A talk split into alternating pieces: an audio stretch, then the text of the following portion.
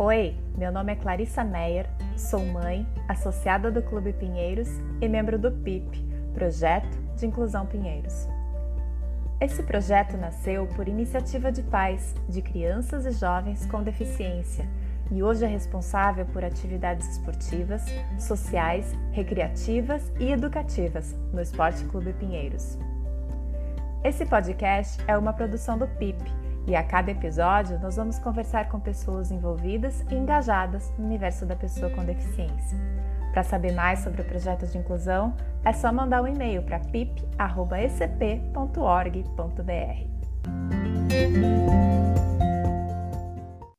O tema de hoje é Transformando o Conhecimento em Ação, e o nosso convidado é uma pessoa que tem trabalhado muito pela causa da inclusão, colocando em prática projetos promissores e inovadores eu estou aqui com o Henry Zilberstein, pai de três, empreendedor social, fundador do Instituto Serendipidade e cofundador da Escola de Impacto. Tudo bem, Henry?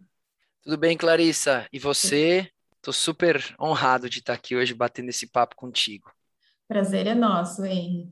Henry, eu te convido, antes da gente começar, embora seja podcast, é, que mesmo podcast é legal a gente fazer a nossa audiodescrição para dar uma ideia quem está por trás dessas vozes, né? Então, eu vou começar com a minha rapidinho. Eu sou uma mulher de pele branca, tenho cabelos loiros, estou usando óculos e estou usando uma blusa de frio de gola alta. Eu sou um homem branco de 41 anos, que tem cabelos castanhos curtos, estou usando um óculos de armação marrom, um fone de ouvido com um microfone estilo aviador. Estou sentado usando um suéter é, cinza na frente de uma parede branca que tem dois quadros vermelhos do meu lado direito. Perfeito. Agora sim, me conta quem você é, pai de quem, marido de quem e como começou essa sua jornada pelo universo da inclusão. Muito bem. Bom, eu sou casado com a Marina há 10 anos, a gente está junto, vai fazer 15 anos, e temos três filhos: a Nina, Carolina, de 8 anos, o Lipe, o Felipe, que agora é dia 31 de agosto, faz 6 anos, e o Pedro, o Pepo, de é, anos e meio. Eu sou é, empresário, apaixonado por música e apaixonado por esportes.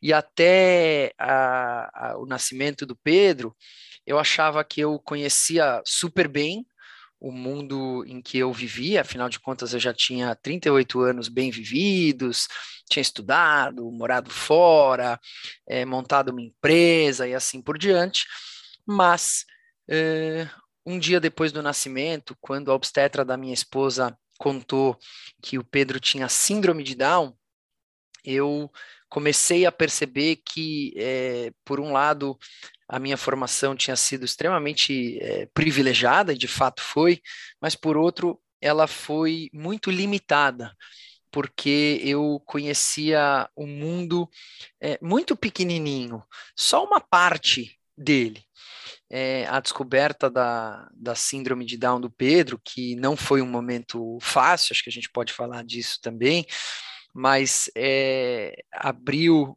uma porta do mundo que mostrou que o mundo não era uma estrada de uma única pista, que eu estava numa velocidade de cruzeiro indo bem. O mundo é uma estrada de dezenas de pistas, e eu acho que a beleza é, dessa jornada aqui é a gente ir pouco a pouco descobrindo tudo que esse universo pode nos, nos, nos proporcionar. Então, foi daí que começou a, a minha jornada na, na inclusão e na diversidade, primeiro com a notícia uhum. é, do diagnóstico e depois com um sabático no ano de 2018, de seis meses, é, para estudar o tema, síndrome de Down, deficiência, já que ao longo da gestação eu não tive essa oportunidade, e também para ter um pouco mais de tempo, porque não só eu tinha, eu tinha acabado de ter o meu terceiro filho, e, e, e eu acho que a mudança do 2 para 3 é, é, mais. É, demandante do que a de um para dois, mas como esse terceiro filho chegou com necessidades diferenciadas, então eu tinha que dar uma atenção para ele e ao mesmo tempo continuar dando a mesma atenção para a Nina e para o Lipe, então esse tempo foi, foi bastante importante para mim. Como que foi? Você falou desse momento da notícia, né? E como que foi esse esse momento quando a notícia chegou para você? Pelo que deu para entender, não foi na gestação, né? Vocês descobriram depois. E de que maneira vocês receberam? Clarissa, a gente é, recebeu a notícia um dia depois do nascimento e foi um baita de um choque. Né, você receber a notícia que aquele filho que você tanto desejou não vai ser exatamente como você imaginou, não é um momento fácil para ninguém. E eu não recebi bem é, essa notícia no começo. Eu, eu costumo dizer que eu questionei muito Deus do porquê que ele tinha me mandado um filho com síndrome de Down, se eu era uma pessoa boa.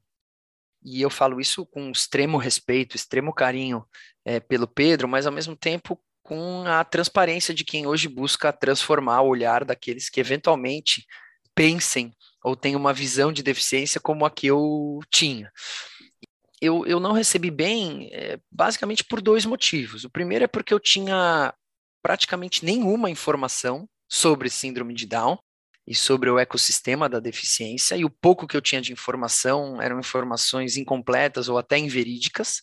E o segundo motivo é porque, como eu comentei é, no, na abertura do podcast, eu não tive a oportunidade de fato de conviver com pessoas com, com deficiência. Então, eu, ao longo da minha vida, é, toda vez que eu cruzei com pessoas assim, eu estabeleci é, referenciais e estabeleci conceitos, os chamados preconceitos, sem considerar todas as informações e sem considerar todas as informações de forma correta. Então, essa junção de falta de informação com falta de convívio fez com que as minhas referências, ou fizeram com que as minhas referências não fossem boas, e aí eu acho que mora a, a explicação do porquê que eu não recebi bem mas aos poucos é, passando a ter informações e principalmente passando a receber acolhimento.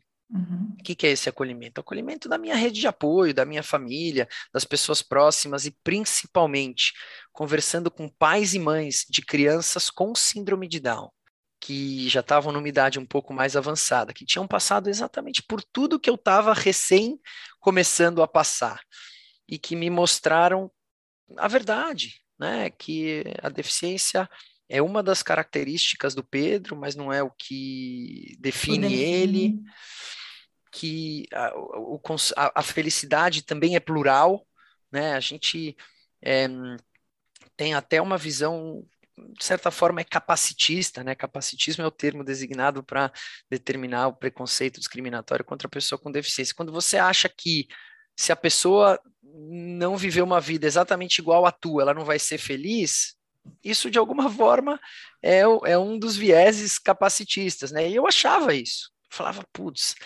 quem não tem a vida nesses parâmetros que eu tenho, não tem uma boa vida.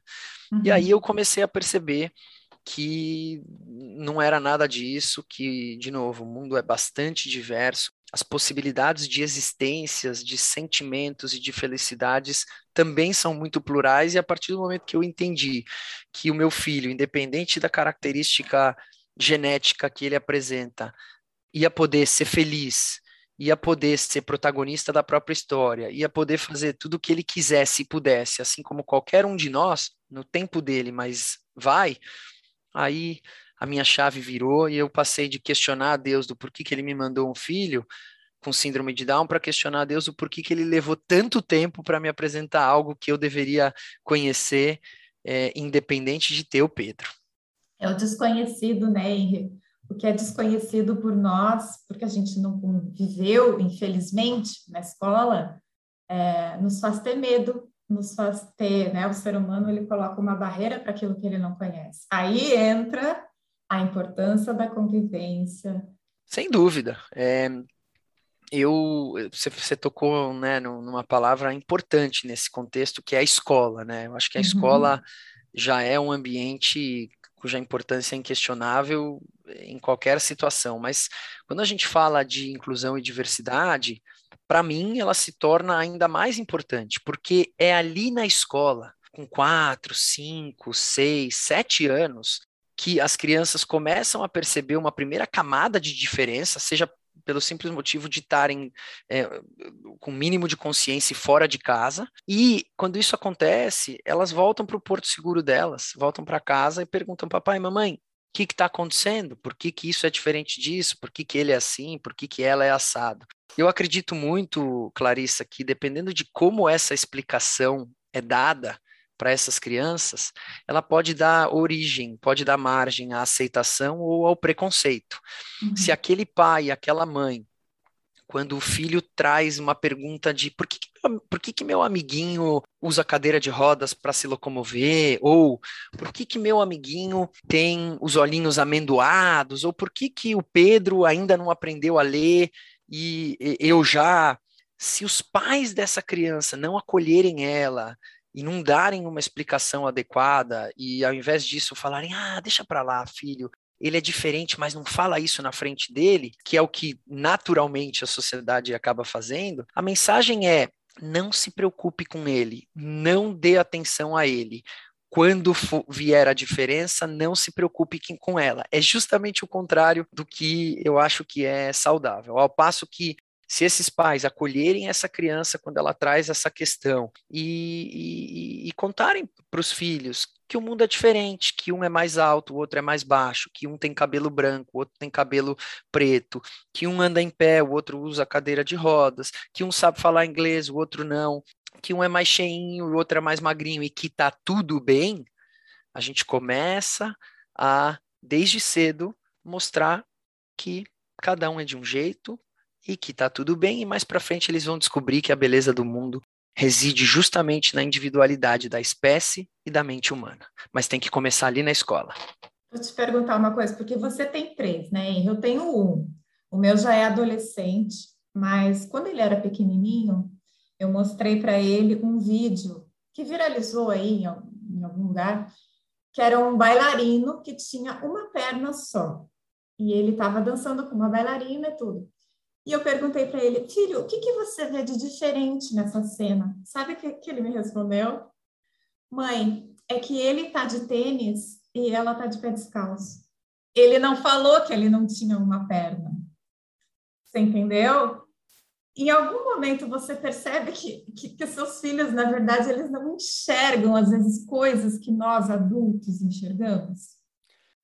Sem a menor sombra de dúvida. Aliás, tem um outro, esse vídeo eu não assisti, mas tem um outro vídeo que é super bacana e eu acabo usando muito em palestras e tal, que é um, é um vídeo que é, sugere que a gente, que os adultos deveriam enxergar o mundo com os olhos das crianças, porque as crianças não nascem com preconceito, não nascem com discriminação, não nascem com malícia, e quando a gente faz uma pergunta de, ah, filho, qual diferença você está vendo aqui? A pergunta já está enviesada com aquela diferença que a gente vê com os nossos preconceitos. Eles não, eles estão enxergando o mundo através de uma outra perspectiva. Aliás, eu acho que é, as crianças e as pessoas com deficiência nos ensinam a enxergar o mundo através de outras perspectivas, né? não só aquela que a gente é, enxerga. E eu acho que a gente deveria é, pegar isso como um, um, bom exemplo. Né?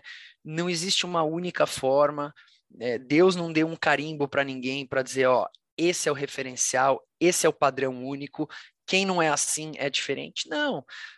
Eu, ao longo de 38 anos da minha vida, quando cruzei com alguém com deficiência, sempre pensei, ele é diferente de mim. E essa jornada relativamente recente, né, de três anos e meio mais profunda, me ensinou que não é que ele é diferente de mim, nós somos diferentes um do outro. Então, dependendo do ponto de vista, você enxerga é, a, a, cena de uma forma, você vive o mundo de uma maneira, e existem, de novo, muitas formas de você enxergar e viver a vida. Me conta então do projeto Serendipidade. Me conta o que é esse nome, né? Que é um nome difícil, é, mas ele tem um significado muito bonito. Serendipidade é, é uma palavra que originalmente vem do inglês serendipity, que quer dizer o ato de se fazer felizes descobertas ao acaso. Foi exatamente o que aconteceu com a nossa família quando Pedro chegou. É, o, o Serendipidade, ele atualmente é uma organização social sem fins lucrativos que tem como propósito transformar o olhar da sociedade para o tema inclusão.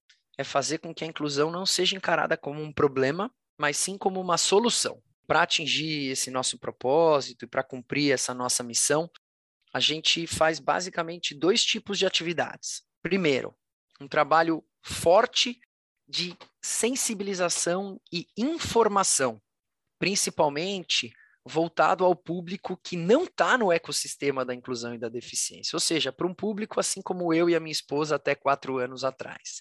E a gente faz esse trabalho de comunicação usando uma linha é, de comunicação leve, construtiva, propositiva, que é exatamente que se comunica bastante eh, com de como a gente com o fato da gente eh, de como a gente encara, melhor dizendo, o fato de ter um filho com deficiência, que é de uma forma leve, positiva, e a gente não coloca o dedo na cara de ninguém, a gente não usa de vitimização e assim por diante. Ou seja, a ideia é criar pontes com a sociedade maior que não está conectada com a deficiência, é, se colocando no lugar dela, ou seja, abordando ela da mesma forma como a gente gostaria de ser abordado para um tema que a gente é, não conhece, não fazendo essa sociedade se sentir mal por nunca ter se conectado com a deficiência, porque eu, eu passei 38 anos sem me conectar com a inclusão e a diversidade, não porque eu não queria, porque talvez alguém não, não me apresentou o tema de uma forma é, que me fizesse conectar. Então, esse é um, é um primeiro trabalho. E uma segunda linha de atuação, fomentando ocasiões de convívio inclusivo. Uhum. A gente uhum. acredita no Instituto que tão importante quanto informar é oportunizar, dar a chance de pessoas, adultos e crianças, conviverem com as diferenças, perceberem todas as vantagens e benefícios que essa coexistência oferece em igual medida para todos que com ela se envolvem. Então, a gente está falando de diversas ocasiões voltadas para diversas pessoas, onde a presença das pessoas com deficiência é naturalizada, e aí, enfim, começa a fazer é, sentido a diversidade humana para todos nós. Então, o Instituto está completando três anos de existência. A gente tem projetos próprios, né, iniciativas que dependem do nosso esforço financeiro e operacional, e a gente tem é, uma rede de entidades e ONGs parceiras que a gente acaba ajudando, seja ajudando na comunicação, na mobilização, na captação, para que a gente possa multiplicar o impacto. Daí eu estou falando de instituições nas áreas de saúde, bem-estar, educação, mercado de trabalho, cultura, dança, esporte, que eu não lembro se eu falei, e assim por diante, né? Então, a gente tem uma intenção positiva uma ambição positiva grande, ninguém consegue ser bom em tudo e nem estar tá em todos os lugares ao mesmo tempo, então a gente acredita nesse poder de atuação em rede. Em rede, né? Isso que eu ia falar, esse trabalho em rede é fundamental. É, como, como que as pessoas são atendidas no, no, no Instituto? A gente tem é, três programas próprios, um programa de acolhimento para o momento da notícia, ou seja, pais e mães que estão recebendo o diagnóstico de 14 síndromes, doenças raras e, e deficiências, síndrome de Down, paralisia cerebral, síndrome da X frágil, síndrome de Prader-Willi, assim por diante. A gente tem um segundo projeto que é de iniciação esportiva para crianças de 3 a 8 anos, a gente usa o esporte como plataforma não só de desenvolvimento é, motor, mas de desenvolvimento social também. E a gente tem um programa de envelhecimento também em parceria com o Hospital Albert Einstein. Todas essas é, pessoas, adultos, crianças, então a gente pega desde a criança que está nascendo, ainda na gestação, até o idoso, né? Então a gente tem todo o ciclo é, no serendipidade.org ou serendipidade.org, que é o nosso site, ou no arroba Instituto Serendipidade no Instagram, tem todas as informações. E nesse mesmo lugar tem todas as parcerias que a gente tem com todas as ONGs, né, em todas essas áreas que eu falei, com os próprios sites. Então, nesse sentido, ah, sei lá, eu tenho um filho com síndrome de Down que quer se envolver com, sei lá, quer jogar bola. Legal. Uhum. Vai lá no nosso site, vai ter o link da JR para Desporto eles vão estar super habilitados e felizes de poder explicar e, e, receber. Mas a ideia é, a partir do nosso site, do nosso Instagram, tudo é, todas as informações estão lá e, e, e tudo é possível. E você é cofundador da Escola de Impacto, junto com a Carol Videira, né? Me fala da escola. É, super, assim, a, a Carolina Videira é mais do que uma parceira, assim, é uma grande é, professora para mim, né? Ela tá, é, ela também teve uma história relativamente semelhante, ela tem dois filhos, João e Maria, ela é, para mim ela é o exemplo da força do propósito, né? O que, que o propósito é capaz de fazer não só com a, você mesmo, mas com todo o teu entorno. E aí ela mega mergulhou nesse ecossistema e foi é, estudar educação. Então, a turma do Giló é, transforma o olhar da sociedade, assim como serendipidade, mas através da educação. E eu te diria que nós não temos um programa próprio de educação, justamente porque a turma do Giló existe, né? Porque a gente se juntou a eles e a gente entendeu que a melhor coisa que a gente tinha a fazer era se juntar. E dessa bonita união é, nasceu a Escola de Impacto, que é uma união do Serendipidade com a turma do Giló, mas num programa um pouco diferente. A, a turma, a, a, Escola de Impacto é um programa de é um programa de formação de liderança e empreendedorismo para jovens de 14 a 19 anos, voltado ao impacto socioambiental. Então, nossa missão é formar a próxima geração de agentes de transformação, de líderes sociais, de representantes da sustentabilidade, de filantropos, de investidores socioambientais e assim por diante. E, adicionalmente, como a gente está falando de uma formação de jovens que vão atuar tanto em empresas quanto no terceiro setor, a gente está falando da escola de impacto ser um veículo de disseminação e implementação dessa cultura ESG que chegou para ficar no Brasil, né? essa cultura de é, impacto é, socioambiental positivo. Então, a ideia é que a gente, num período de dois anos, apresente para esses jovens do primeiro ano vários temas do contexto socioambiental brasileiro, e aí a gente usa toda a expertise da turma do Giló, que atua com educação, para fazer isso. Aí a gente está falando de temas como filantropia, cultura de doação, pessoas com deficiência, sustentabilidade, assédio, desigualdade social, racismo, educação política e assim por diante. E aí, num segundo ano, uma vez que esses jovens já têm uma noção maior dessa, dessas temáticas e estão com as habilidades socioemocionais mais desenvolvidas, eles uh, são, eles se juntam em grupos no segundo ano, grupos diversos, daí eu estou falando de jovens com e sem deficiência juntos, jovens da rede pública juntos com jovens da rede privada de ensino, para construir projetos de impacto socioambiental nas áreas que eles quiserem. Então, no primeiro ano a gente escuta muito eles e capacita, e no segundo ano a gente dá ferramentas para que eles possam tirar o impacto de dentro do, do coração, botar esse propósito para fora em forma de projetos, iniciativas é, onde eles quiserem atuar. A escola é um projeto muito bonito, assim como Serendipidade, mas a gente está completando um ano de existência e estamos chegando em, na marca de 400 alunos é, no, no Brasil inteiro.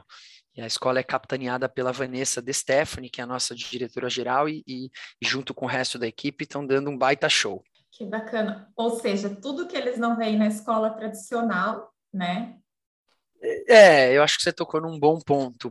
É, a educação brasileira ainda é extremamente conteudista, é uma educação que explora ainda muito as habilidades técnicas e está muito focada numa data no final do ensino médio, uhum. chamado Enem barra é, vestibular. vestibular.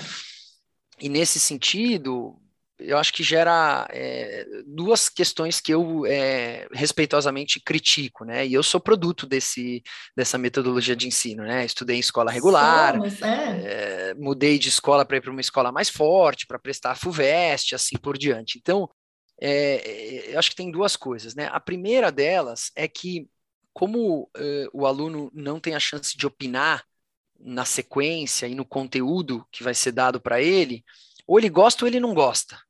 E como ele tem. Então, aqueles que não gostam passam um bom tempo é, carregando uma cruz até, até terminar a escola. E como é uma data específica chamada Enem ou vestibular, é uma educação muito ainda baseada em decoreba uhum. e não em efetiva compreensão. Óbvio que você tem é, exceções, mas via de regra funciona dessa maneira. E o segundo ponto, que é uma crítica que hoje eu faço, é, é uma educação conteudista com uma sequência que é igual para todos, que não respeita a individualidade do aluno. Ou seja, quantos amigos teus que estudaram com você, você se lembra que eram considerados, entre aspas, vagais, que até é uma expressão pejorativa, mas que na nossa época é, ainda era usada. Por quê? Porque eles não iam bem por não se adequar, por, porque não se adequavam ao modelo escolar daquela época, que é esse que a gente está falando aqui. E aí, quando entraram na faculdade e puderam escolher o que eles foram fazer, daí eles deslancharam.